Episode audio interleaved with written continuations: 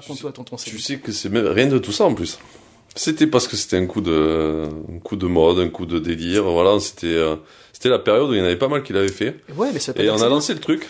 on a lancé le truc. Regarde, Neymar a dû voir des vidéos, des trucs comme ça. Les mecs relancent la mode, quoi. Ils se sont dit putain, c'était, c'était trop, trop classe. Non, mais le pire en plus, c'est que dans cette équipe-là, il y avait donc toi, tu jouais euh, milieu offensif à gauche Ouais. et Ali Ben Arbi à droite, qui lui avait les carteurs de nez qui étaient à la mode aussi. Ah oui, ça c'était pas mal. Oh, c'était bizarre ça, hein, quand même. Il y avait Sylvain Wiltord aussi qui s'était fait la couleur. Ouais, c'est vrai. Donc euh, ouais, on, on tentait des couleurs blondes, un peu gris, un peu du bleu, un peu de tout, quoi.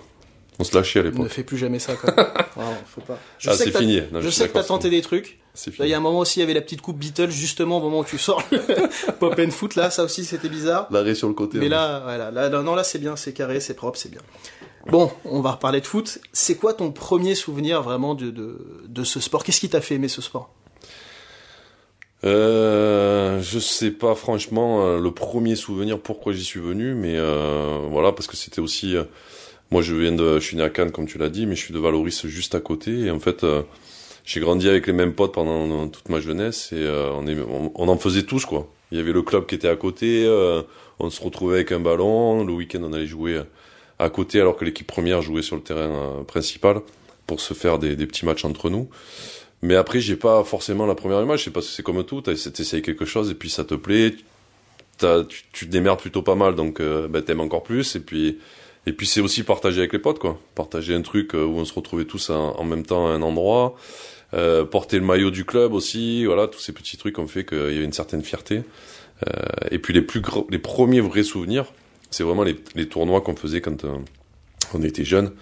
Et à l'époque, en plus, on on était performant dans la région, on avait gagné quelques-uns, donc voilà, ça permet de ben, de t'éclater et de pouvoir t'épanouir dans un truc où, où, tu, où tu adores. C'est quand même bizarre pour Valoris parce qu'ils sont passés de Johan Mikou à Mathieu Sourzac, quoi. Donc, euh, non, pas, pas. Ah ouais, non, c'est une petite différence de niveau quand même. Mais t'as commencé à jouer à quel âge réellement? 6 ans. Et tu jouais déjà meneur? De la formation euh, au monde pro, je suis passé d'avant-centre à, à numéro 6 devant la défense. Donc c'était un peu euh, c'était un peu assez drôle. Une Daniel Bravo, quoi. Pas loin, ouais, pas loin.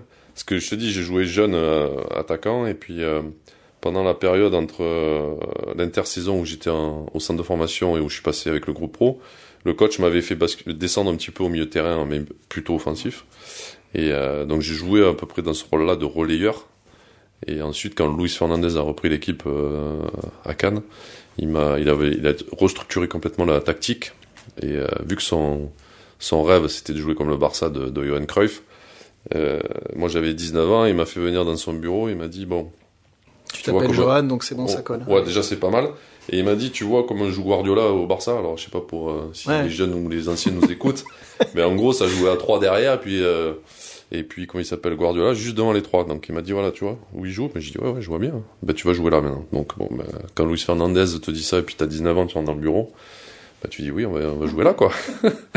Et surtout qu'en plus, à l'époque, c'est ton coéquipier au départ. Au départ, oui, on a joué ensemble, mais bon, voilà, c'est l'aura de, de Louis, et puis euh, il y avait un, un grand respect de ma part, et puis voilà, euh, il était parti dans ce projet-là. Moi, à 19 mal- balais, il me donnait, un- il me donnait presque les clés du camion en me disant, euh, les, les, les gars derrière, ils avaient tous 30, euh, 35 ans, tu vois, s'ils donnent pas le ballon, c'est toi que je vais, euh, je vais engueuler. Donc tu leur dis que dès que tu vas leur demander, t'as intérêt à les bouger pour qu'ils te le donnent.